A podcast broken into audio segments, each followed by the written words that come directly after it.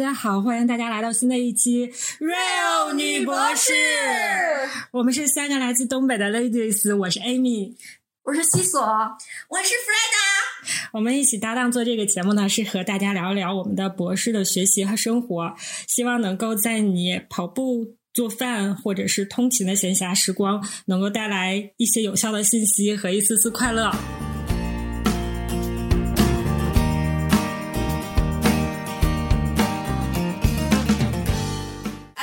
经回国了，我们要让艾米姐讲一下那个她回国的隔离经历。就这个经历特别的标准化和流程化，我可以给大家讲一下。讲完了之后呢，还有要回要回国的小。小伙伴们就可以参考一下，你们将要经历些什么。就基本上就是要，因为要有三次的核酸检测嘛。然后第一次就是你在你出发的这个国家要进行一次核酸检测，然后你在二十四到四十八小时的时候可以拿到你的结果。拿到了这个结果的时候，打印出来，你就可以拿着它准备去出发登机了。然后就是你出发前的七十二小时之内的检测结果。对对对，是，所以这个时间你还需要卡的比较准。然后之后呢，你在登飞机之前，然后你要把这个检测的检测的这个单子，应该是在机场一共要出示两次，所以不要把这个单子弄丢。要是不放心呢，你就打印两份或者是三份，因为一般情况下，我想想啊，应该是在是托运行李的时候，你要去领登机牌的时候，你要去。啊，收一下你这个检测报告，然后最后你在登机的时候，那个登机口那儿还会有工作人员来把你这个登那个检测报告收走，所以你至少你最好要保证打印两份。然后呢，就是正常的登机了。就整个过程中，大家可能都会做戴，至少要戴着口罩嘛。然后我后来发现有人还戴了手套，我觉得这也是个不错的方式方法，可以戴一个手套。然后我看着我这趟航班应该是没有穿防护服的。就是乘客，只有是工作人员，他们是全副武装，就是全都是穿了防护服，然后戴了眼镜，然后戴了口罩，他们是这样的。但是乘客好像还都算是，啊，看上去还都比较轻松，就是戴了口罩。下飞机之前还会，整个飞机上好像也是检测了两次还是三次你的体温，它都是用那个电子的那个体温枪在你的手腕处测一下。然后它也会正常的给你发发几次，就是那种餐食啊什么的。然后大家就是也都吃饭了，其实，在飞机上。但是因为我之前特别困嘛，所以我基本上上了飞机，吃了第一顿饭之后，我就开始睡觉了，然后就一直睡到第二天早上，就还有两个小时就到北京了。就所以说，对我来说，还是就是整个过程还是挺快的。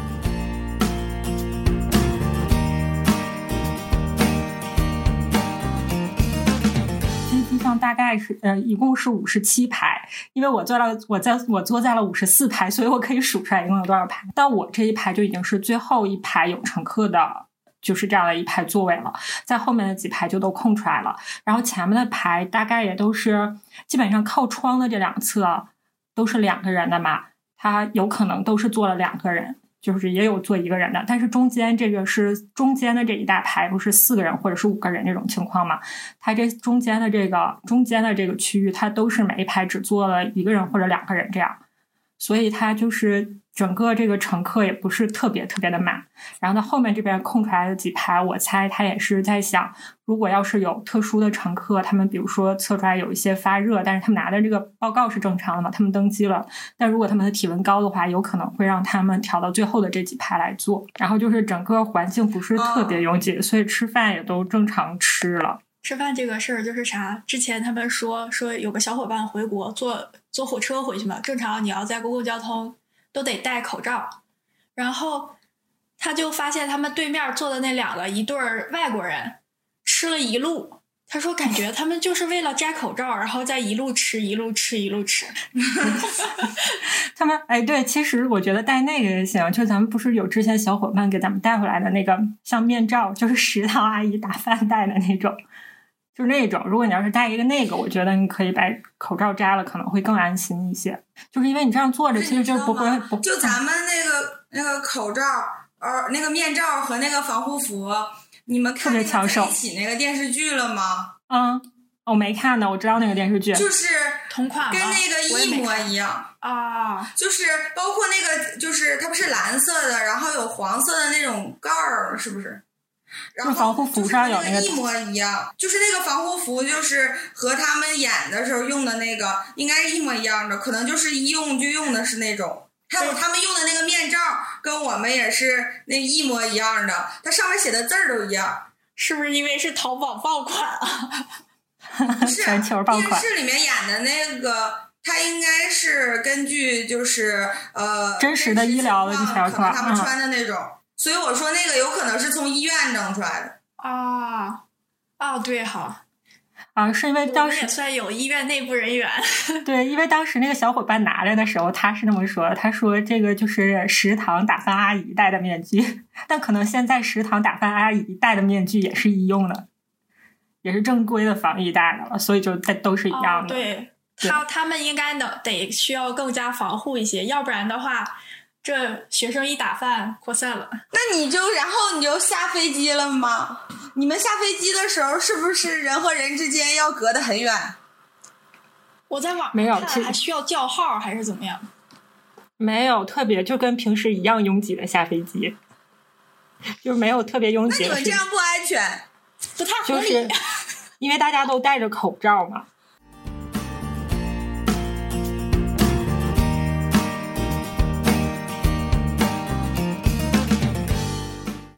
然后下去了之后呢，会有就是在家就会填好几次表格，就表格大概的内容就都是，比如说你有没有接触过，嗯，你有没有接触过就是生病的人，然后你在近期内有没有生过病，然后你最近有没有发烧啊，然后就是呕吐啊，各种症状吧，就是说了一些。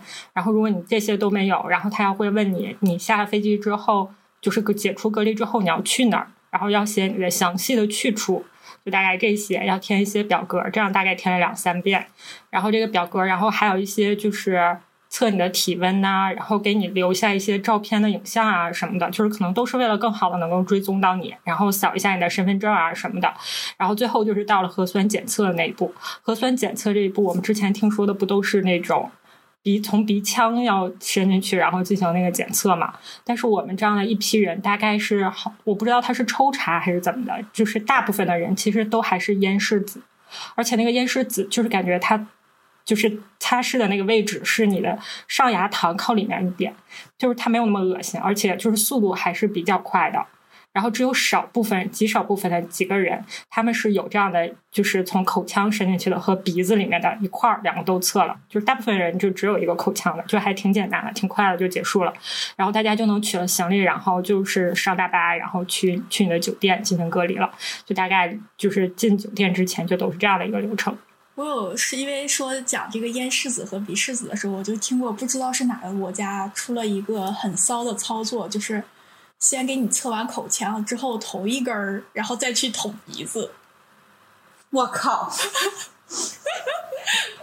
哎，那结也许是谣传。哎，我好像是我好像也是在哪儿看过，它是同一根儿，但是它有两头嘛，不是那个棉签儿。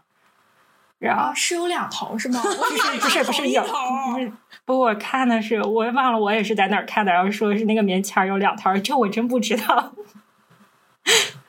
哎，他幸好没有先给你戳那个鼻子，然后再给你伸到嗓子里，多恶心！估计他们干不出来这事儿。然后之后就是根据好像是都是分配的酒店嘛，分到不同的酒店。然后我们这个酒店大概离机场大概应该是一个小时左右，还不算太远。然后就基本上算是很快就到达机场了。在出机场之前，其实，在大巴上我们大概又待了能有半个多小时。我猜那个时间他应该也是有，其实是在北京是吗？对对对，然后他这个时间其实应该我猜他有可能也是在等一些手续，然后到了酒店之后就也是又是添添一些 A P P 上的，就是手机里面的那个啊微信里面的小程序，大家要添一些添一些，就是也还是大概是上面的一些东西。就包括你的出隔离之后的地址啊，然后你有没有接触过病患，就大概还是这些。然后之后还有一波体温测试，然后大家基本上就入住了，就是这样。然后当时我们入住的时候是这样的，原来不是说夫妻是可以，夫妻和就是这种，呃，就是亲属这种是可以，直系亲属是可以住在一个房间的嘛。然后我们当时的时候就是给的，就是前台酒店的前台就是说也不可以。就是一定要一个人一个房间。然后后来大家好像最后是经过了特别详细的波折的协商，然后拿出来了各种证据，他的结婚证啊，然后他的已婚证明呀，各种，然后最后好像是允许他们住在一个房间了。为啥非要住一起？就分开住呗，那俩人住多容易交叉感染，万一就一个人怎么办？其实我觉得可能是两口子，他们有回去的小伙伴就说说他们就是有不是两口子，当然也不是说乱住那种，是一大堆朋友六个人住在了一块儿。那有那还隔离个屁？他们六个人就绑在一块儿了呗。要是有一个检测，就大家一起就都进去。神经病，也太团结了吧！就是可，对，就是可能觉得一个人待在一起可能太无聊，六个人还能斗个地主。不，六个人住一屋吗？好像是，我我只是这么听了一耳朵。那是豪华套房吗？住六人，就是要不然怎么说是他们六个人住在一起呢？好像是有对，就是纯是朋友，但是应该不是男女混住吧？就是应该。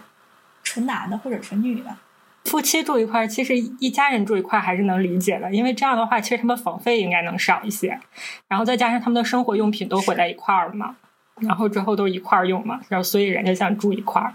那你从下飞机到你入住到宾馆里面，大约需要多长时间？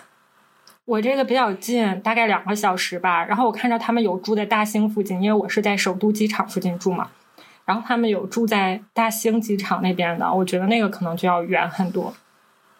就看你分的这个酒店分在哪儿。其实如果要是分的近的话，其实时间还是挺快的，我觉得也就是两个小时左右吧。那请问你到底就是可以说一下时间线吗？就是几点下的飞机，然后几点到了酒店，几点吃上了晚饭？现在 A 的表情非常嫌弃，让我回忆一下，我应该是。十一点，大概是十一点半下的飞机。它其实整个检测应该就是出来这样的一关一关检测，应该也还挺久的。就是在我心目中，我大概过了能能有一个小时之后，我开始能坐上那个大巴了。然后大巴大概又过了半个小时左右出发了，从机场出发了。然后你大概是再过一个小时到酒店了，这样大概就是两个半小时不到三个小时这样。那也就是下午的三四点钟这样。然后我们的晚饭，晚饭正常的话，他应该是五点给我们送到，把把晚饭送到门口。但是那天的晚饭可能要晚一点，六点。你们和蹲监狱有区别吗？就是跟你们说什么时候觉得特别像，早饭是七点半，然后午饭是十二点，晚饭是五点。差不多这样子，然后他们每天来送饭的时候，他们会就你的每每个人的门口会有一个小凳子，塑料小凳子，然后他会把饭什么的放在那个小凳子上，然后他放完了之后会敲敲你的门，告诉你这个饭在这儿呢，然后你到时候去取就可以了。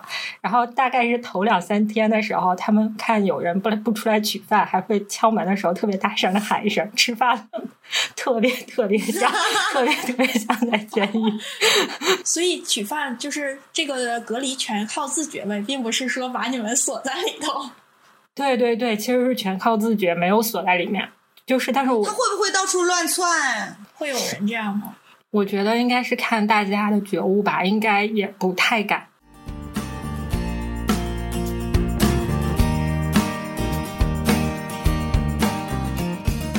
嗯，我们大概隔离到第六天的时候，因为你是两周嘛，然后我们就将近一周的时候，嗯。就是有一些小伙伴被通知，他们晚上十二点的时候要采血，大概是十一点给他们打了电话，然后要求说说让他们不要睡觉，说待会儿给他们采血。然后后来他们说完了之后，就是大家就打听了一下具体是什么原因，然后工作人员给解释，就是因为飞机上有一个有一例确诊，然后所以他的前后三排的就是乘客都要采血。然后给他们进行了一个临时的检测，然后当时我就在想，你十二点半夜十二点来检测，其实正常第二天就是七天了嘛。七天了之后，正常你在这个酒店隔离的时候，七天的时候就是所有的人要再做一遍延时子的那个检测的。然后当时我们就说，为什么不等到第二天呢？因为你们也差那么多时间。然后就我觉得应该是第一个是因为有确诊了这个事儿很明确，然后第二个是觉得我猜就是因为很快就能拿到结果。如果一旦有人确还这里面还有人确诊，其他的人确诊的话，应该会也会立刻送到医院去。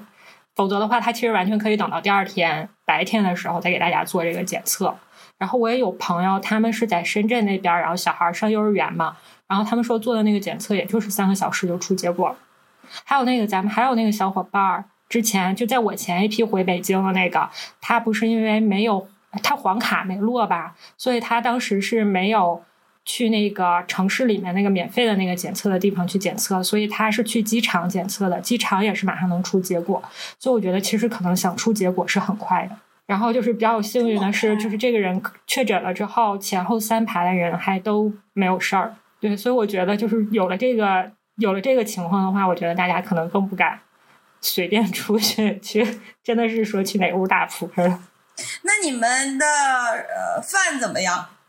饭真的是。没有比较就没有伤害。一开始觉得吧，就是盒饭嘛，你一百块钱一天，你这是在首都，你想吃啥呢？就那个东西吧，它不是很好吃，但是也 OK。然后后来之后，咱们那个群里面不是有一些小伙伴，然后他们发了，就是咱们课题组原来他们回去的是在石家庄隔离 发的那个饭，真的是大鱼大肉、水果那么多，真的是没有比较就没有伤害。突然就想，我吃的这是啥呀？所以现在回去的小伙伴全都想去那个。石家庄，呃，石家庄落地了。现在的那个飞机，它是礼拜一还是落在北京？但是礼拜三的所有飞机全部都确定可以落在石家庄，所以他们都买礼拜三的。太逗了！哎，对，还有那个机票的问题，就是真的好素啊，就是素还一般，主要是不好吃。不好吃，对，不好吃。对，我给你们看了嘛，就特别逗。那个早饭，早饭给了一个特别大的馒头，然后再给两个小豆包。我真的是一开始回来的时候，你们也知道我特别喜欢面食。然后一开始的时候想，不行，这些都能吃了。对我还有一个特点就是不浪费嘛。然后就想我要都吃了。真的，一早上就是这三个主食，然后再加一碗粥，还有一个鸡蛋，我真的是全吃了。然后吃到我后来之后，我真的是觉得我真的是对我自己太狠了，差不多就得了。Enough，够了。对，还有牛奶，主要是真的是那一天那一个早上吃完了呀，真的是绝了。其实鸡蛋和牛奶你应该优先吃，就是要补蛋白。所以其实他们目的是这一百块钱，我不能让你吃多好，能有多好吃？至少我得让你吃饱，用主食把你怼住。绝对怼住了。然后，所以就是一开始我刚到的时候，我还想要买很多零食啊什么的，一开始还有这种想法。后来不知道为什么到了这儿就没有那么大的兴趣了。就我一开始淘宝还淘了很多东西，就是放到那个购物车里，但是最后我都没下单。然后我下单的东西是特别特别搞笑，你们知道我下单了个什么吗？是我们曾经好物推荐里面推荐过的大山。我当时，我当，我当时觉得我会在这里吃到，就是我本来想想下单很多东西，我就想我一定会想吃很多东西，然后导，然后每天在就是这么一亩三分地儿里，然后你也不出去运动，我一定会消化不了，所以我要把这个大山楂丸配上。结果没有想到，我最后就什么吃的都没买。然后我想推荐的是，就是我就觉得有一点崩溃的是，就是因为现在赶到这个时候嘛。北京还没有供暖，就所以那个房间里面就是还是挺冷的，就是咱们北方人真的是受不了这个。所以你们看着我现在是穿着我的羊皮袄的，就是因为它它其实有空调，那个空调打开了之后也能挺暖和，但是它问题就是在于那个空调吹出来真的是太干太干太干了，我的鼻子都要出血的那种，就是干到不行。所以我就实在是没办法了，就是空调只能开一会儿，然后就穿上我的羊皮袄。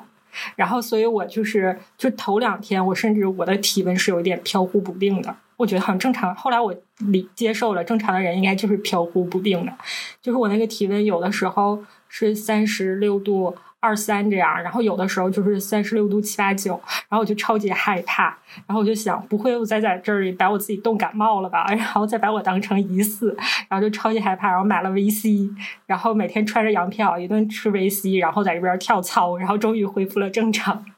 我觉得体温体，我其实我就挺担心，我要是回国的话，会不会检测出来体温不正常？因为我感觉有的时候我稍微觉得有点难受的时候，就能到三十七度，包括。有的时候就是就感觉就自己在家测，然后就发现，哎，三十七了，我发烧了吗？但实际上就是其他的情况都很正常，可能是有一点发炎或者怎么样。我觉得应该还是根据你的那个呃呃什么咽拭子啊、鼻拭子吧，不然的话，呃，就是每个人的体温啊、波动啊，各个情况也不一样，所以可能比如说，如果你体温偏高了的话，他可能觉得有点危险，然后再问问你的其他症状，可能就会想要呃给你再测一次啊或者什么的。哎，你们测这些东西要钱吗？测什么咽拭子？好像测这些没要钱。中国政府好，接收到你们党员内心的呼唤了。然后是这，是这样的，我猜，我不知道它这个温度限制是多少，好像我看有的写是三十七度七，它算是你发烧吧？它可能你刚到三十七度，它可能也不算你发烧。然后另外一个就是之前确诊的那个人，就是我们同行班确诊的这个人，他也是之前的核酸检测一直都是阴性，他。就是好像是就是因为他发烧了，然后所以把他送去医院了，然后大概是过了将近一周吧，然后才检测出来他的核酸是阳性，所以可能他们不会单纯的只参照核酸的那个结果，然后他会经常问你有没有就是嗯，比如说有没有腹泻啊，有没有呕吐啊，有没有味觉失常就是异常啊，有没有嗅觉异常呀？然后我就想到了西索，这个对盐味觉异常的女人。你到时注意调理一下，否则的话会可能不明白你此刻的症状是哪一种。好吧，也许也是有可能，但也许不光只是盐，就是因为最近刷小红书的时候就看到有好多人说那个得了新冠病毒之后，然后味觉失常，就是什么都尝不出来，然后说有的人大概可能一周之后慢慢会有点恢复，然后还有有的人是大概得有。三四周之后，然后恢复了一点点，然后就是不只是盐，是不是其他的味道也尝不出来？我还自己那个幻想一下，我说我要真的得了新冠病毒，然后这个味觉失灵了，那怎么办？反正啥味儿都尝不出来了，我干脆什么都不加好了，这样就可以省下调料的钱。我真受不了。然后，所以我就是在这个寒冷的北京，在这个没有暖气的北京，我选择了一个购物，我购了一个特别好的东西，这个叫就是那种旅行用的泡脚桶，它其实就是一个塑料质地，来让我给你们秀一下，可以折叠，是不是？对对对，我也见过，就是对，可以折叠，它真的是太赞了，不太一样，我以为是橡胶的那种，但是这种的话。会不会就是因为它其实啊，给听众朋友们形容一下，它那个东西就是像一个就是编织袋的兜子，可能有个架子之类撑一下，做成了一个桶的形状。你去超市，质量好的那种兜子，其实就是像网上卖的那种泡澡桶，就是很大的泡澡桶，感觉是一样的原理。就它还真的是挺硬的，就是挺挺实的，可以收快递的是。是的，我们这是可以收快递的。其实我最开始问他的时候，他跟我说的是不可以收快递。我问了两次，他都说不可以收快递。所以我最开始，但是有别的小伙伴问，就是可以收快递，我就觉得很迷。所以我最开始下单的东西就是特别便宜的东西，比如说那个大山楂丸，九块九三盒，我就拿我就下单了一个特别便宜的东西来试验一下，看你到能不能收的。然后他也是能送来的，就是那个快递会把东西送到门口的保安那儿。然后门口的门卫那儿，然后门卫会拿到前台，然后前台就会给你送到门口来。其实他们还真是挺辛苦的，就是一天要处理这么多东西。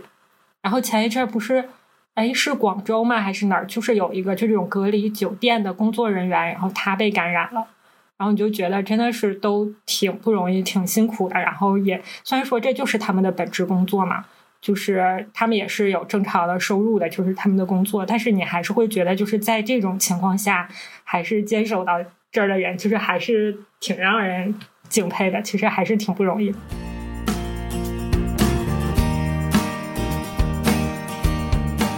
能回去的时候，呃，挺好的这个时机。现在欧洲已经崩溃了呀！呃，你们最近特别特别的严重。就是现在，就是昨天吧，首相刚刚发布新闻，就是说原来不是聚会上限是五十吗？现在减成了十人，然后说好像是从下周四开始去超市的话就得戴口罩了，还有什么说是运动相运动还有体育相关的场所，可能也要戴口罩。那就也许就是意思说健去健身房可能也要戴口罩。你就别去了。是所有公共场所都要戴口罩啊。那应该就是这个样子。之前之前不是说戴口罩健身，就是戴口罩健身是不行吗？不是说对身体有伤害吗？对。所以说就是最后就导致就是应该就是没人去了，就是对，别去，干脆他们就别去好了。对，我觉得应该就是这样的一个。昨天晚上我十点多的时候回家，我们家小区之前就特别爱歌舞升平，现在我跟你说还那样，咚咚咚咚咚，就是我从那个呃窗户开着窗户，然后我就听那女的在里边喊，我想掐死她。那个聚会的限制是不是从下周一开始啊？所以可能要趁着那个啥先最后的狂欢。我刚进小区，刚进小区。咚咚咚！听那女的在那嗷嗷喊，人们不知道在里边干啥呢，是不是吃药了？然后我再往里走，那边又开始嗷嗷的，男的女的的声然后还有那个音乐。我们一然后我刚才摇摆，我刚才听那个，我刚才看那个朋友圈然后有一个我这边小伙伴说，他对面那栋楼那个小哥半夜开始嗨。然后他说他感觉他躺在迪厅然后他当报警了，可以吧？如果那个太晚，完之后他说他也听不懂那边人说啥，因为说的不是英语。然后就是他报警以后，那就听那边人说 OK，然后一会儿就听那边的这个呃音乐就关了。还是在哪个国家呀？啊，咱们咱们这儿，咱们啊，就是咱们这儿，我们一起摇摆。你要干啥？你也要在家开个迪厅？我给开个配乐。就是你们看那个，现在不是美国很多嘛，然后印度很多，然后就觉得他们那边其实特别严重。然后我们看那个，就是有那个全世界的那个地图。然后它是全黄了，每一千万人有多少人是感染的？然后按这个评价嘛，你们知道第一名是谁吗？第一名是捷克，第二名是比利时，就是排不上美国和和印度，因为他们人大国，其实他们人多。英国，还有什么英国？就那个这都能排上是吧？排呃，他们都不在前面，英国也不在前面。他们人少人多，不在前面。因为我是你们这个国家什么情况呀？我能排上吗？也很靠后，那还好。他们都是每天一万多两万，我们才几百。我们昨天刚刚破千，可能。昨天又破千了？没破千，不八百多吧？八百多，八百多啊。那我记错了吗？我是感觉他可能要破千了。那可能我觉得马上要破千了。哦，不是瑞典，瑞典经常是一千多吧？现在的瑞典竟然还还是一千多点儿才。就你知道是之前的情况，就是我回来了之后，然后有同学就知道我已经回来了嘛，然后他们就比较关注这边的情况，然后就会不停的说，就是这两天国内会发现几个嘛，就比如说北京好像今天又发现了，又确诊了两例。哎，是昨天吧？又确诊了两例，就是正好回来的，回来了十四天了，应该马上就要出隔离的那一波人，又有两个确诊。然后还有在广，哎，在深圳那边吧，然后有一个德国人确诊了。那个德国人就是他是什么样情况？他好像是他是在酒店只隔离了三天，然后因为他们一家里面有一个有两个不到十四岁的孩子，所以允许他们回家隔离，然后他们就回家了。回家了之后又发现了确诊，所以就不停的有这样的确诊的病例嘛。然后我同学他们还挺挺挺，就是给我发这个消息的时候，就是你能感觉到他们还挺焦虑这些事儿的，因为我有同学在深圳嘛，还有什么的。然后他们就问我害不害怕啊什么的。其实我是会有一点担心的，但是就是也还好。然后就在那说着说着，然后我就说，我就想起来我前一阵看的那个段子了，就是有人说说说那个。就是一个国内的人给一个海外的一个在美国的一个华人打电话，然后两个人聊天，然后国内的这个人就表示出来很焦虑，就是说国内今天又有一例确诊，然后说很烦啊什么的。然后美国的那个就是说，我们就想了想说，不知道该怎么安慰他了。美国说我们今天确诊六万，就是这种。我们是狮子多了，不怕痒。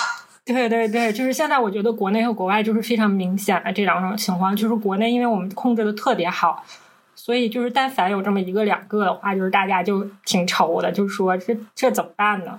但是就是国外就是属于就是尽量大家因为这个疫情就是尽量控制住住，然后尽量不要波及到自己，就是把自己保护好。然后就是周边发生什么情况，大家就已经比较淡定了，因为一直都是这样。但其实这个焦虑其实是会传染的，就比如说像国内这种情况，如果就是可能发现了一两例，他就会表现的很焦虑，是不是从这方面角度想一想，其实国外这么做好像也还是可以理解，因为大家在国外的时候都也没觉得焦虑，天天有个几百来人的确诊，好像也还好，并没有影响到他们的这个其他人的正常生活。但是感觉在国内，你一旦确诊了，就就。啊，比如说这个地区哪确诊了，你恰好就住在那个地区，然后大家除了所有的人都会很焦虑。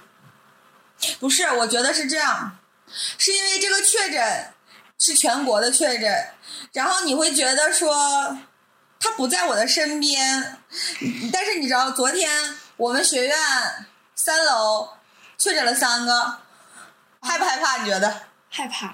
是吧？就是因为那个离你太远了。如果你想想，你周围，比如说你的学院，啊，这是个假设吗？还是真的？真的，昨天真的确诊了仨。然后我们现在他们不是又在办那个这周五到这周天，是那个 Autumn School，对。然后就是大家聚在一起讲自己的工作，一帮人全是年轻人，他们还一起吃饭。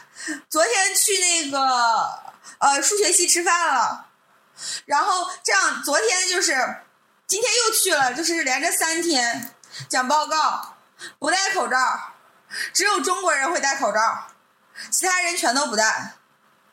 吃饭的时候也得摘。昨天晚上又发了一个邮件，就是我们那个学院的呃 leader，哦，什么收不着啊？呃，那个 leader 确诊了。啊！然后现在就是 leader 这不首相确诊了吗？这不就是？然后 leader 确诊了，就是现在我们学院非常严重，因为我们学院就是感觉出出我昨天还去做实验了呢，我没戴口罩，我我再去我要戴口罩。你怎么跟你说你去我们学院戴口罩？之前感觉还好。你每次都这样。啥呀？你每次每次都这样，一确诊了你就戴，然后过两等了两天你就不戴了。我们学院就是三楼。以后我去你们学院，我一直戴着口罩行。对，就是因为我都一直戴。我们学院三楼就是确诊一个实验室确诊了三个，然后那三个，然后呃确诊了以后你知道吗？他们他们周围的人都知道，然后他们组里的人也知道他确诊了，他们该做实验还做实验。啊，不是应该那个啥吗？应该隔离啊，去检测一下，至少要。说是隔离了，根本就没有，而且前两天发邮件说只确诊了一个，但其实已经确诊三个了，然后还说以他们隔离了，其实没隔离，他们他们实验室所有做所有实验还所有人还在做实验。这不是骗人吗？怎么能这样呢？我也不知道。这不就是你说的那个 leader 不就确诊？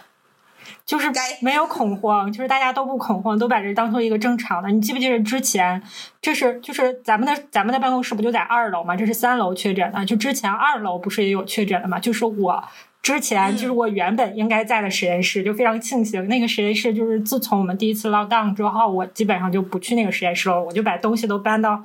f r e d a 他们办公室了，因为我们那个实验办公室是有各个组的，就是人比较人比较杂，其实人不多，但是各个组的都有，而且都是外国人，就是很难保障大家都都对自己进行了一些保护措施，所以我就不去那个办公室了。就是前一阵不就是因为那个办公室也有一个人确诊了嘛，然后咱们同学就有就有去问的，然后然后他们还说不要散播这些。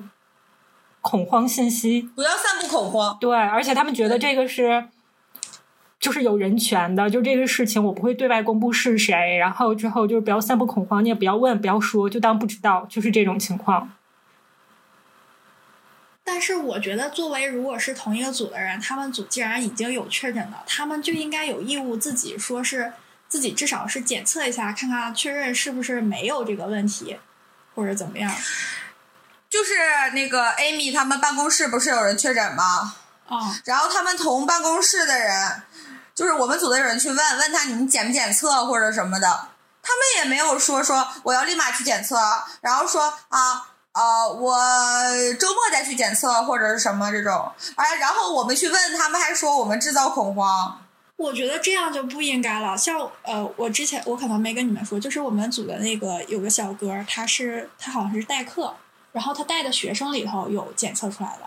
然后他后来他就待在家里了。他说他觉得他自己也有感冒的症状。然后现在回来上班是因为就是已经可能过了好几天，我也没太数。然后他也检测出来是那个阴性，然后他才来的。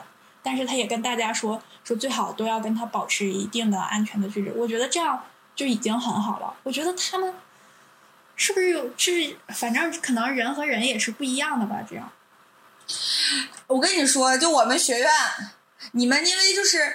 你们那块只有你们组嘛？嗯，我们学院那么多组，那么多人，就是相当于整个一个学院都在一个地方嘛。然后大家就是真的不注意他们。你知道我们一楼吃饭的时候，就是吃饭大厅，成天很多人，然后那些呃硕士生什么的没有办公室嘛，他们就成天就在那个上自习，就在这上自习。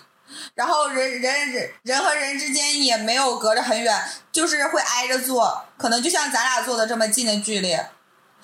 主要是我觉得他们确诊了以后不通知别人很讨厌，就我们知道全都是有中国人知道会通知一下，但是三楼的中国人他们也不是很注意啊，通知我们的男生他也不躲着，他该做实验还做实验。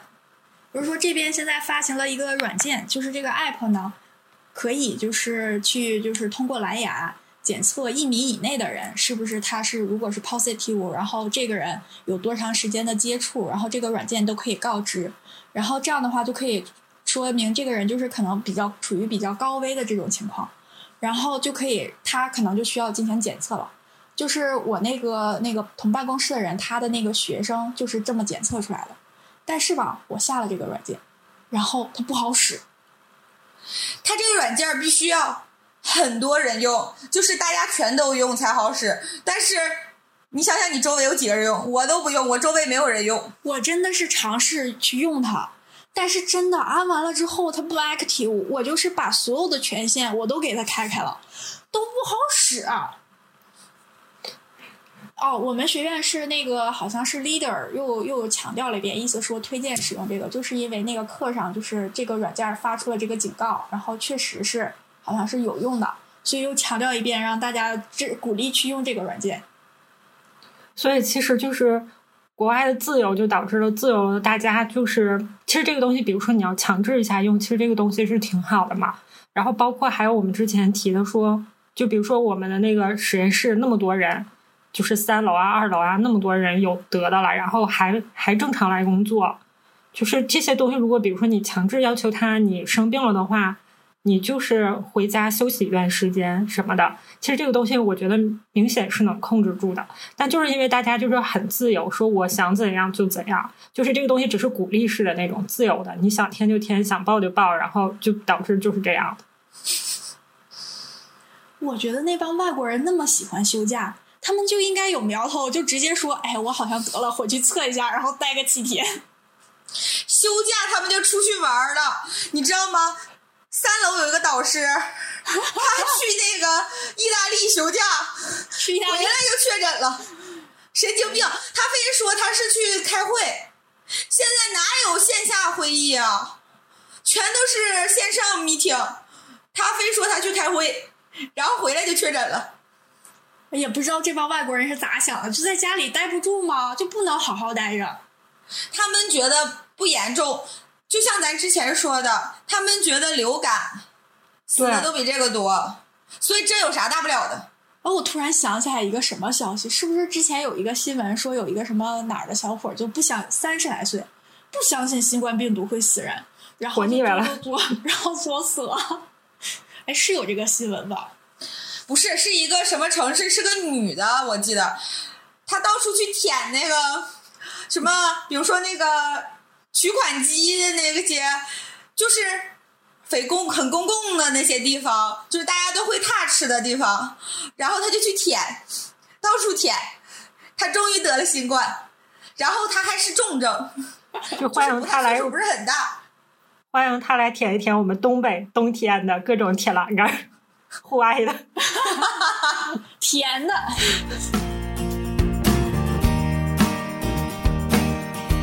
刚才嘛，我们又说了一些欧洲那边的疫情情况。其实现在就是面对这次突如其来的这么一个疫情，然后各个国家因为它各个国家的国情不同，然后采取了不同的措施。其实本身我们在这个疫情刚开始的时候，我们还认为欧洲可能要比国内要相对安全一些，因为欧洲这边毕竟它人人口比较稀少一些，它可能有更多的条件，就是能让人接触起来比较少，所以认为疫情可能会比较不那么容易传播，会更容易受到控制。然后现在的情况呢，就是变得风云变幻，今天是此起彼伏，有的时候会好一些，然后有的时候就又会像最近开始又开始突然的增加这个疫情的情况。我们也不知道到最后的话，具体是哪一样的方式可能会更好。我们也就是把我们看到的这个情况，然后我们实际经历的这个情况和大家说了一说，然后就是希望这场疫情能够赶快过去，然后大家都能平安吧。然后我现在也是是哎隔离了几天了，可能还有两三天，然后就可以出隔离了。然后也希望所有在隔离的小伙伴们都能够平安的出隔离，然后所有的要回国呀，或者是要出去的小朋友们，然后也都能够行程都能安全。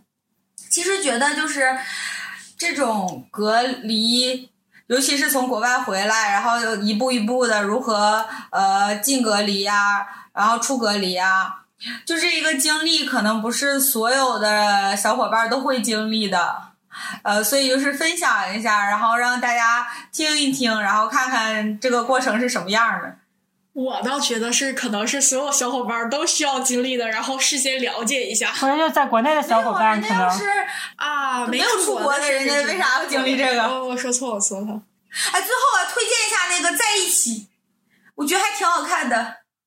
我最喜欢看第二个故事，会看哭吗？不会不会，我一点也没哭，可能我比较冷血。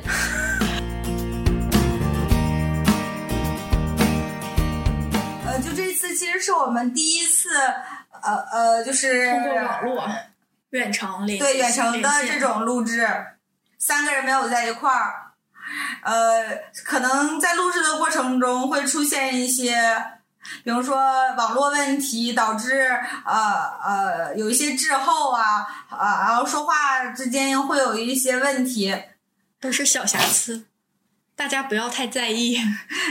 呃，反正我们之后会呃随着我们录制的时候遇到一些问题，会一点一点的改进。